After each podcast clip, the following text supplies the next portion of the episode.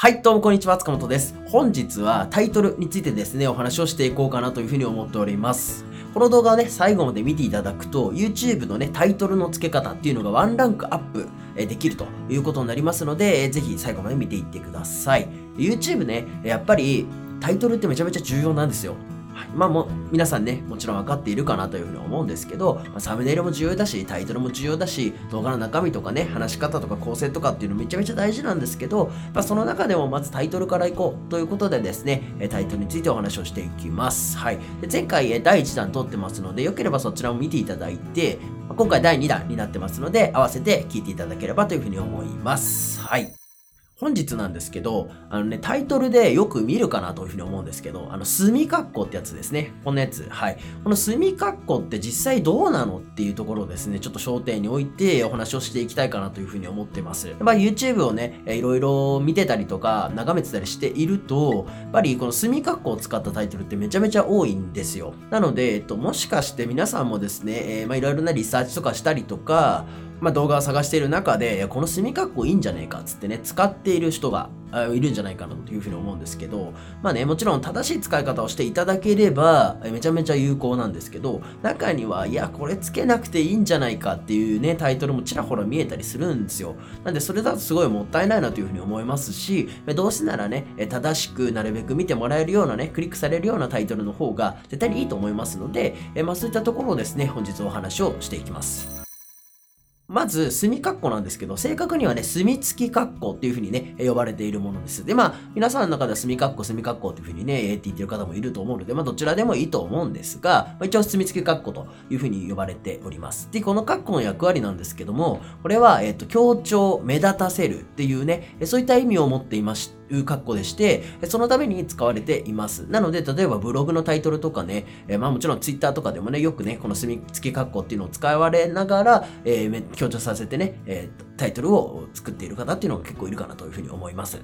では実際にこの墨付き括弧っていうのを使っているタイトルっていうのは目立ちますよね。やっぱりちょっと黒い部分が多いのか、まあ最初にね、括弧があることによって、ちょっと目立つと。一瞬目にパッといきますよね。なんでそういった意味ではすごく有効である、括弧ではあるかなというふうに思ってます。しかしですね、ちょっと一つだけ残念なお知らせっていうのがありまして、この墨付き括弧っていうのは、えっと、SEO 的に、まあ、YouTube の検索結果とか、その検索エンジン的には、え無効のものなんですよ。なんで、ただの記号として扱われているものなので、えあれがあるから評価が高いとか、あれをつけないから評価が下がるとか、そういった意味は全くないということですね。で、さらに、えっと、意味をなさない文字ということなので、例えば字数が、えー、2文字分増えてしまいますよね。なんでそういった意味でもマイナスに働くメリットっていうのは実は生じているっていうことは理解していっていただければなというふうに思ってます。まあ、とは言っても、あの使っている人って実際に多いじゃないですか。まあ、検索して上位に出てくる動画の中にもちらほらね、この墨付き括弧っていうのを使っている方もいますし、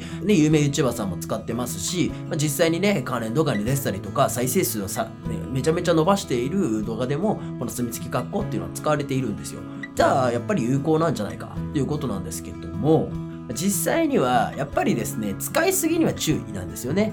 はいまあ、ここは結構ポイントかなというふうに思ってまして、とりあえず使えばいいっていうものではないということです。はい。で、思い出してほしいのが、本来の使い方っていうのは、え、強調とか目立たせる意味で使うよということなので、え、そういった意味合いのあるタイトルの中の単語だったらそれを使えるということなんですよ。なんで、よくある失敗例というのが、例えばそうだな、えっ、ー、と何しましょう？大人の修学旅行に行ってきましたっていう動画をね、ちょっと Vlog 的な感じで作って、まあなんで大人の修学旅行が出てきたのかちょっとわかんないんですけど、まあ行ってきましたと。はい、でその出来事を動画にしますと。うん、時に、えー、墨付きかっこ楽しかった、かっこ閉じ、大人の修学旅行での出来事みたいな感じでやってしまってる人がいるんですよ。はい。まあ今のはね、ちょっと極端な例ですけど、墨付き格好の中に楽しかったとか、東京タワーみたいなね、ボッて入れちゃって、登ってみた。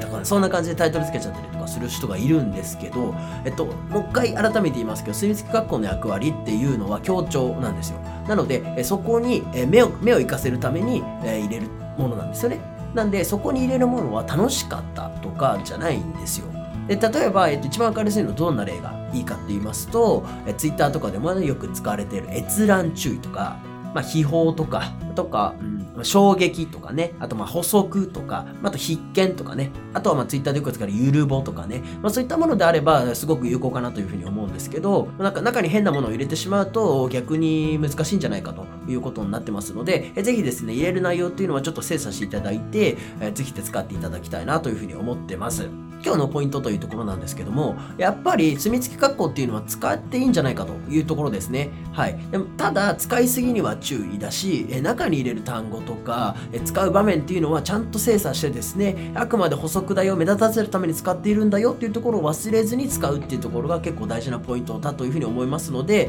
えやっぱりね、閲覧注意とか、衝撃とかね、まあ、そういったところの文言を使うっていう意味では大事なんですよ。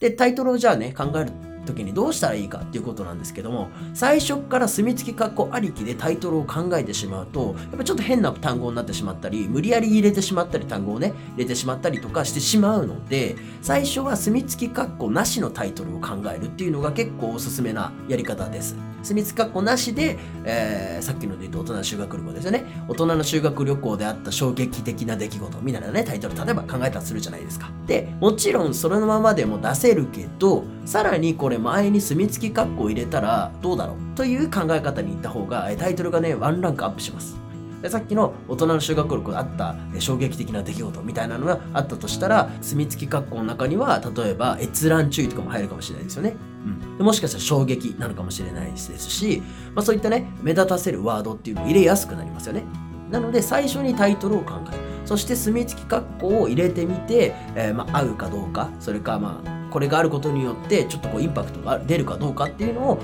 確かめるっていうやり方がですねタイトルの付け方としてはいいんじゃないかなというふうに思います。